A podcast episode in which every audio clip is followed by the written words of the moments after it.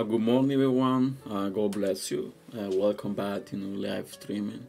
Uh, today, we're gonna be talking about God disappointing vineyard. Uh, something we need to ask ourselves is like, uh, how? What's the limit of God? You know, like a lot of time, like we do a lot of bad things. We, you know, we say like, how you know you know, I feel bad about this. I feel bad about all this, and we ask God for like a forgive.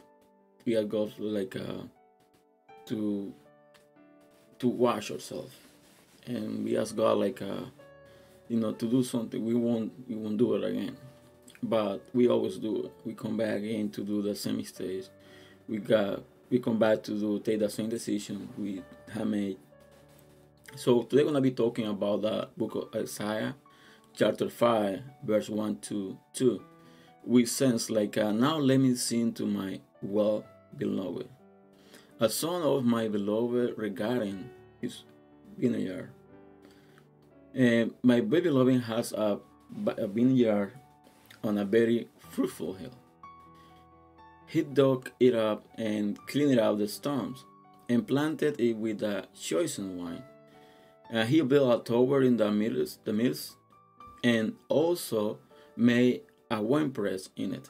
So he expected bring four good grapes, but he brought four wild grapes. And the the book of Isaiah is something like this. like uh, this is the scene to my well beloved, the well beloved. And after that, it's saying something about like. Uh, uh, my well beloved has a vineyard, a vineyard, and it gives some specification. And the text says, he did. It was like uh, on a very fruitful hill. When you're talking about like a very fruitful hill, I mean like uh, the ground was very well, but like a specific, but really good to be able to to grow up something good. And to those people that are from the farm, you know, they need to prepare the ground. They need to prepare like everything. They gotta clean it up. They gotta take all the stones. They gotta like put some fertilizer on it. Need to get ready. After the ground is ready, then they start like a planting. And you know, after the planting, then they they do like another process to be able to the seed to to grow up. And in this chapter, the Bible said like uh, he cleaned it up he it up and cleaned out all the stones. And let's work like he took everything out of the, the ground to be able to, to make it better. But at the same time, the Bible said like he built a tower in the mills. And then also, and that's what take the attention, the Bible said like he also made a wine press in it. And let's work, he did everything. He cleaned the ground, you know, he you know took out all the stones. And then he made like a a tower in the middle in the middle of the of the, the vineyard. And at the same time like uh, he put like a, a, wine press.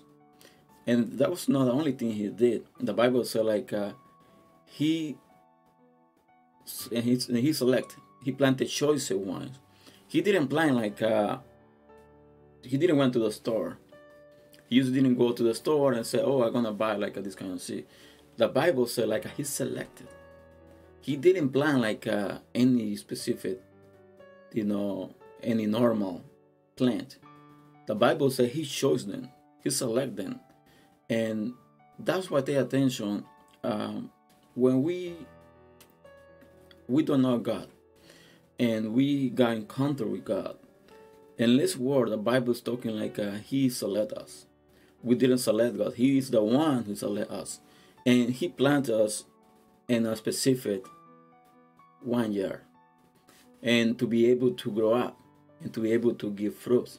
And that, that vineyard, the ground that vineyard is already cleaned. It's already like uh, ready for us to grow up. But at the end of the chart, it says, so he expected to bring like a good grapes, but he brought four will grapes. the question we gotta do ourselves like uh, what make us to don't give the right fruits? What make us to don't give the fruit that God is expecting from us? And that's a huge question because they got different answers. It all depends like uh, the way you think, or depend the way like uh, uh, you have grown up, or depend the way like you have been educated, or depend the way like uh, what your background is, or depend about a lot of things.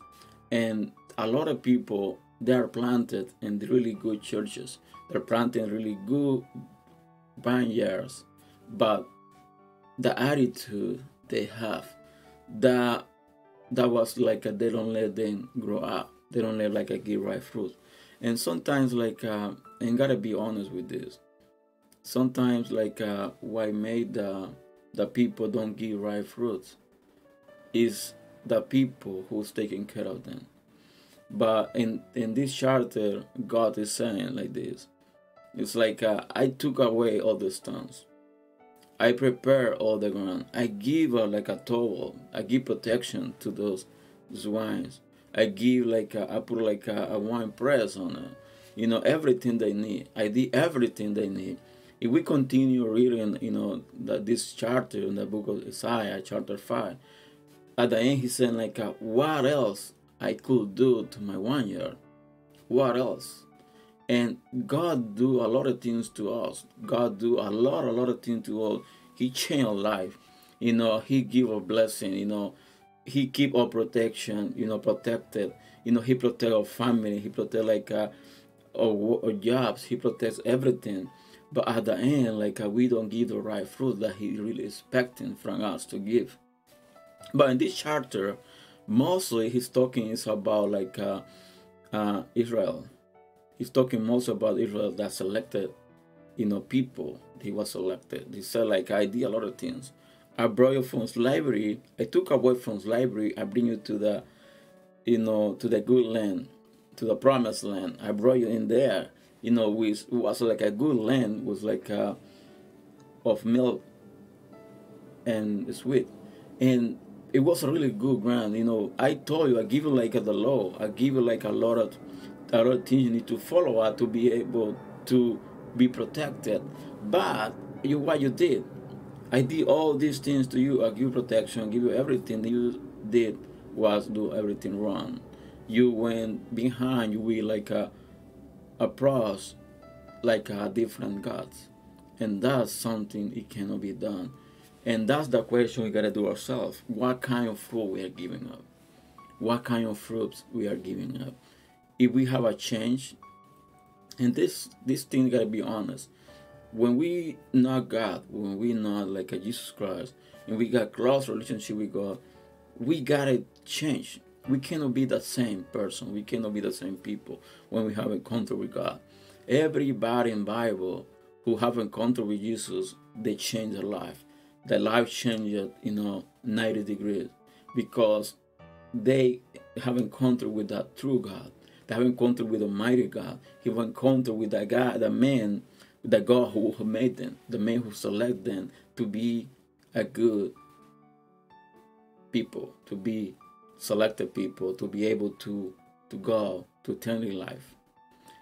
And the question we got to do ourselves, like uh, if we really are able to give good fruit, if we are giving bad fruit, how we can change always is a solution. God always wants the best for us. He always wants the you know to be blessed. Even if we make wrong decisions, He is ready. He's ready to help us to to go to next step. Ready to help us to you know to take us to to know more about Him.